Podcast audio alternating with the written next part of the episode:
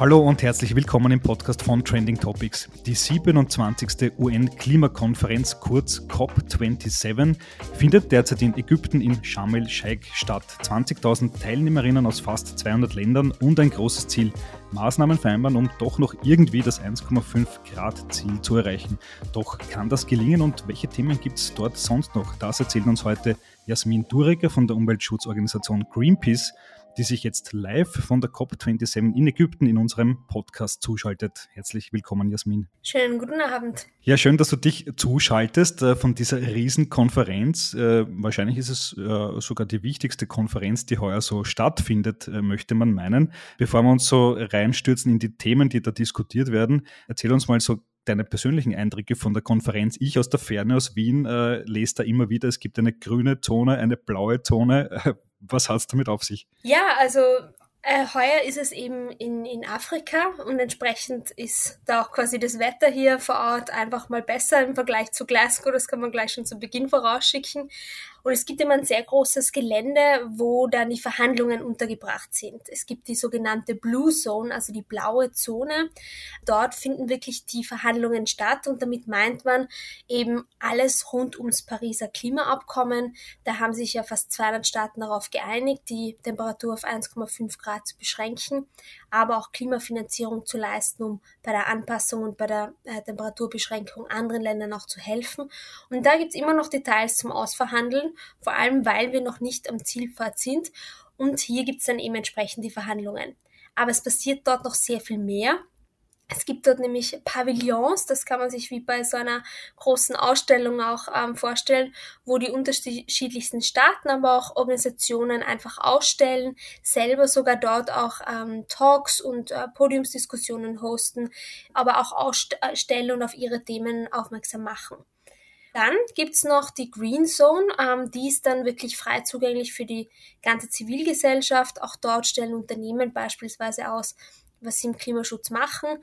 Teilweise natürlich auch mit Kritik, weil auch in der Green Zone tatsächlich auch auf sehr viel Greenwashing betrieben wird. Aber dieser Bereich wäre dann eben frei zugänglich für die Zivilgesellschaft, während das in der blauen Zone man eine Akkreditierung von der UN braucht, dass man eben dort auch rein darf. Alles klar. Und äh, wie bewegst du dich da auf der Konferenz? Bist du in beiden Zonen unterwegs und wie ist so die Stimmung vor Ort? Ähm, aus der Ferne schwer zu sagen. Da liest man immer wieder, es ist schwer, dass sich die äh, alle da auf Ziele einigen, aber wie ist so dein persönlicher Eindruck? Wie ist das Feeling vor Ort? Mhm. Ja, also ich bewege mich eigentlich fast ausschließlich in der blauen Zone. Dort sind äh, die MedienvertreterInnen vor Ort, aber eben auch die Verhandlungen und auch wichtig die Delegationsbüros von den ganzen Regierungen. Und wenn man sich jetzt überlegt, okay, was macht jetzt eine Greenpeace-Mitarbeiterin eigentlich den ganzen Tag so auf einer Klimakonferenz, dann sind sie circa diese drei Sachen. Also einerseits verfolgen wir die Verhandlungen als Observer, also als BeobachterInnen. Das heißt, wir können in die Verhandlungen, wo Länder miteinander diskutieren und versuchen, eine Position zu finden, direkt auch reinhören. Wir dürfen zwar nicht sagen, aber wir sehen zumindest, wer blockiert, wer sind vielleicht KlimaschutzvorreiterInnen.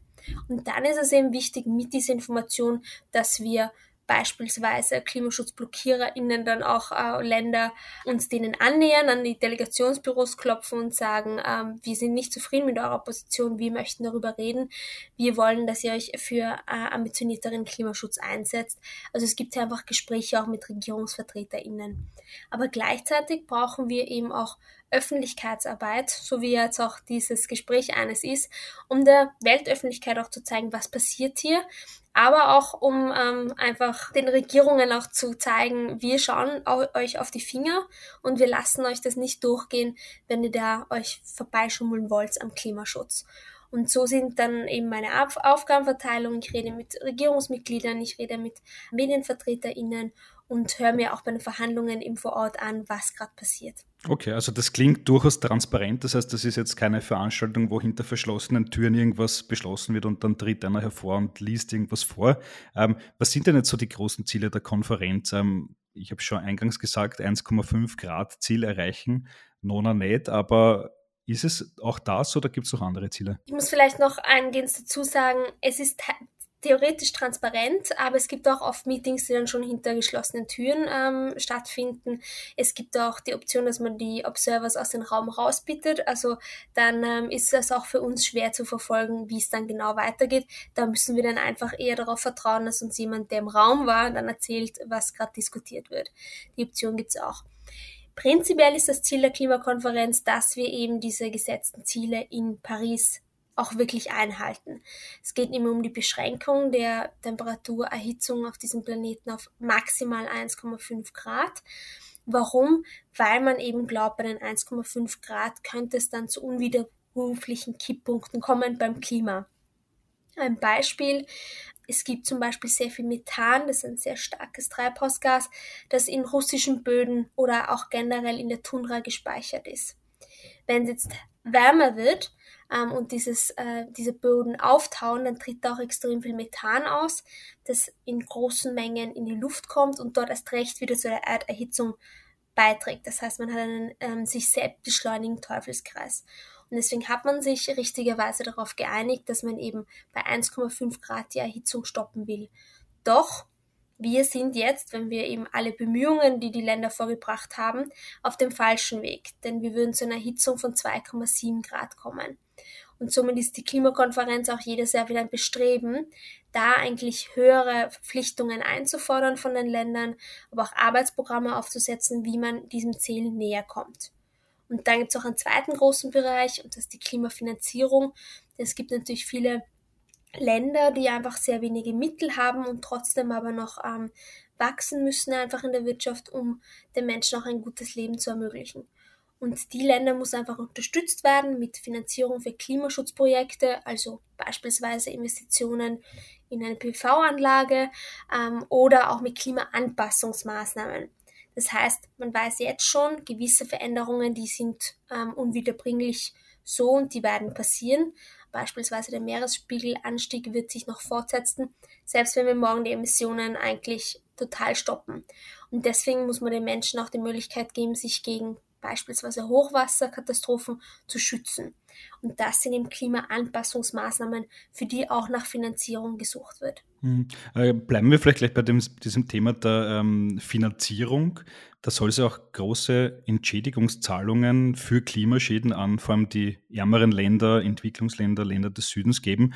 Äh, Österreich hat sich ja da schon, glaube ich, committed, 50 Millionen zu zahlen. Ist das genug äh, und wie viel soll da eigentlich zusammenkommen? Wahrscheinlich geht es am Ende um viele Milliarden Dollar, oder? Genau, also wie erwähnt, es gibt eben Klimaschutzfinanzierung, eben die PV-Anlage, Klimaadaption, der Hochwasserschutz, aber wir sind tatsächlich schon so weit fortgeschritten mit der Klimakrise, dass es heute schon Zerstörung gibt durch äh, Wetterextreme, die einfach tausende Menschenleben fordern, ähm, aber auch Millionen von Häusern zerstören.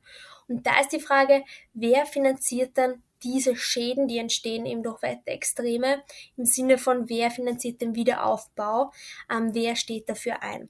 Hm, ich glaube, Pakistan ist derzeit das aktuellste Beispiel, oder? Wo glaube ich, äh, Tausende, Hunderttausende Häuser zerstört wurden. Pakistan ist im ähm, Moment ein Beispiel, das sehr präsent ist, weil bei der Flutkatastrophe in, im Sommer letzten Jahres eben 1800 Menschen gestorben sind und Millionen Häuser zerstört. Und man gleichzeitig aber auch sieht, dieses Land hat kaum zur Klimakrise beigetragen. Also der CO2-Ausstoß ist dort relativ gering, vor allem auch wenn man es historisch anschaut, also wenn man sich die letzten Jahrzehnte auch anschaut haben die nicht einmal ein Prozent zu den globalen Treibhausgasen beigetragen, werden jetzt aber in einer extremen Wucht von dieser Klimakrise ähm, auch heimgesucht. Und da ist jetzt eben die ganz klare Forderung, dass jene Staaten, die sehr stark Treibhausgase ausgestoßen haben, jetzt auch helfen müssen beim Wiederaufbau nach Wetterextremen und Katastrophen.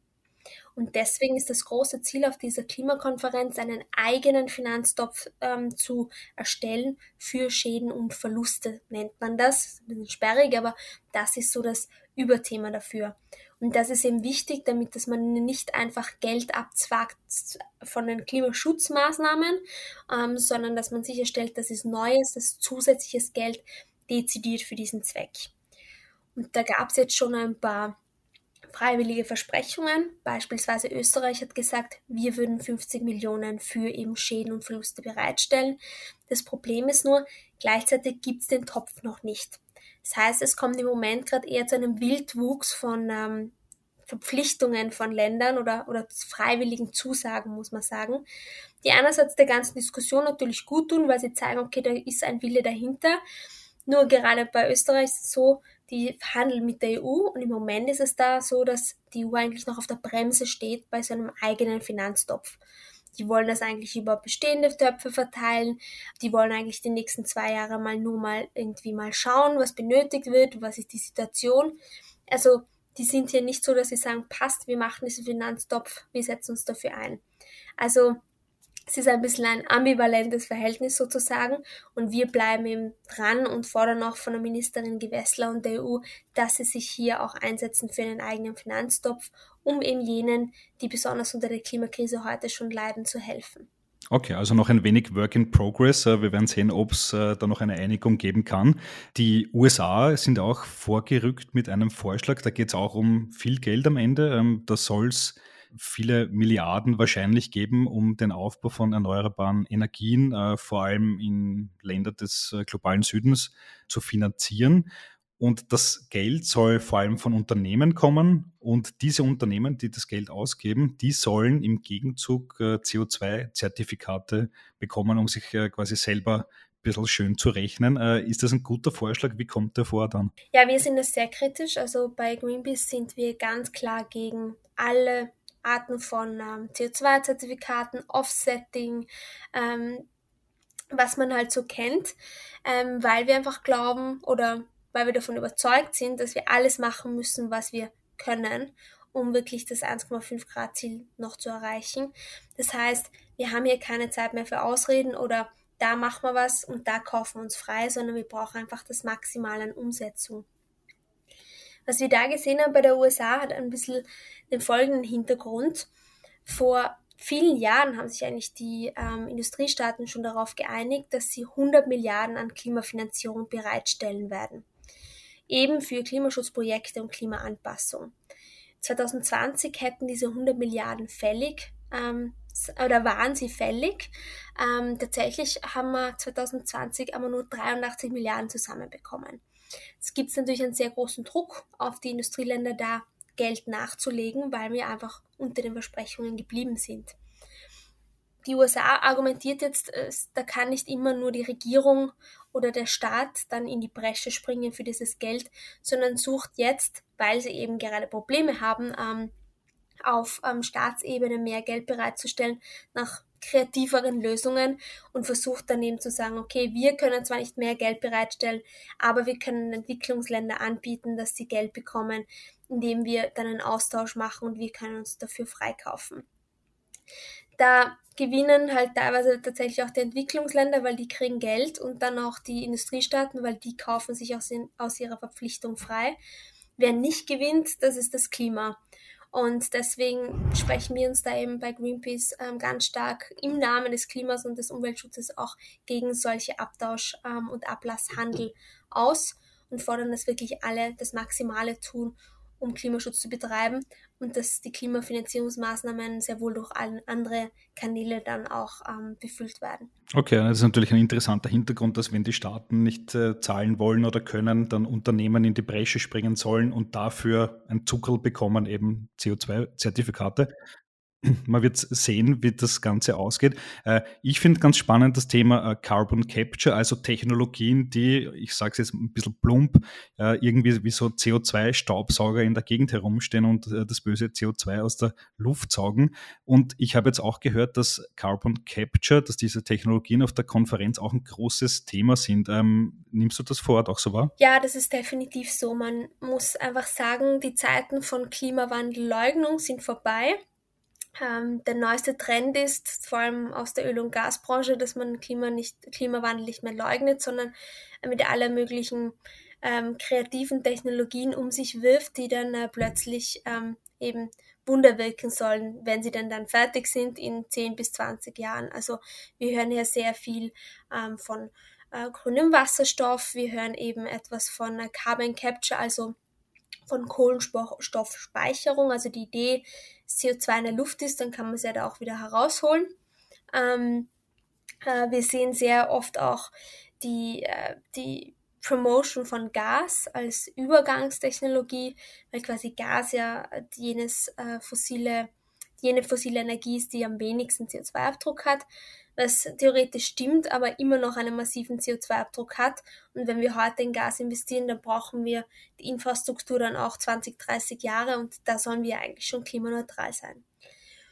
Genau, und bei Carbon Capture ist eben auch eine Option, dass das dann viele ähm, teilweise auch in den Verhandlungstexten ähm, einbringen wollen, um eigentlich weniger Klimaschutzmaßnahmen zu machen. Also die Idee wäre, wenn man dann eh einfach das CO2 wieder aus der Luft saugt, dann braucht man ja eigentlich gar nicht aufhören, Kohle, Kohle zum Beispiel zu verbrennen.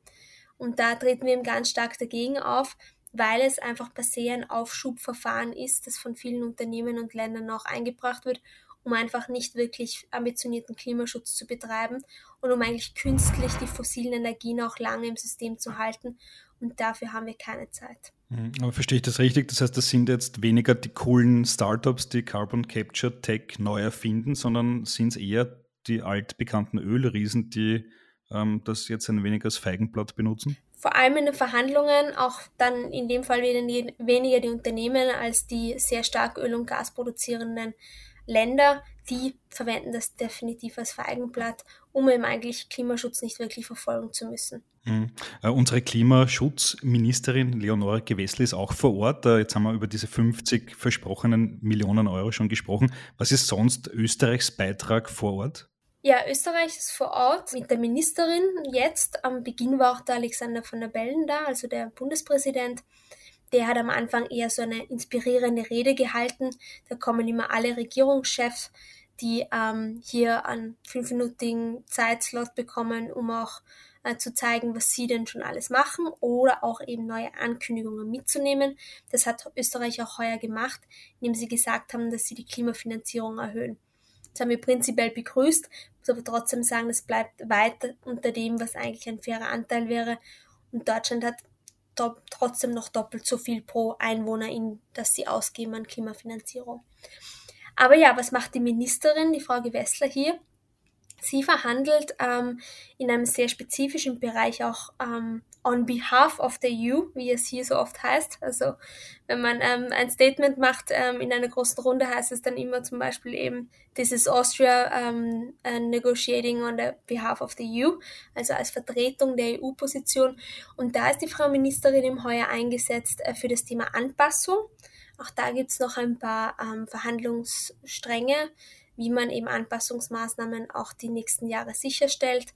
Und da wird sie für die EU im Verhandeln. Und gleichzeitig ist auch vor Ort bei Zeit-Events, also auch bei Podiumsgesprächen, aber natürlich trifft sie sich auch mit Umweltschutzorganisationen oder JournalistInnen vor Ort, um über Klimaschutz zu reden. Denn natürlich ist es wichtig, was hier in Sharm el-Sheikh passiert, aber es ist dann auch wichtig natürlich, was das restliche Jahr in Österreich passiert und was dann auch tatsächlich umgesetzt wird, so dass es zu Taten kommt und nicht nur bei Worthülsen bleibt. Hm, absolut. Jetzt ist diese große Klimaschutzkonferenz auch selbst in die Kritik gekommen. Da gab es sogar im Vorfeld schon Greenwashing-Vorwürfe, da gab es äh, Kritik, warum unbedingt Coca-Cola diesen Event sponsern muss und so weiter und so fort. Jetzt hat man zwischenzeitlich auch gelesen, dass da mehr als 400 Privatjets in Sharm el-Sheikh gelandet sind mit Vertreterinnen aus der ganzen Welt.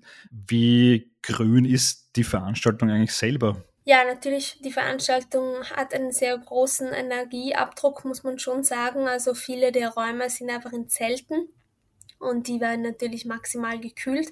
Es hat halt hier 29 Grad und drinnen ist es natürlich meistens wieder eher so, dass man eine Jacke braucht.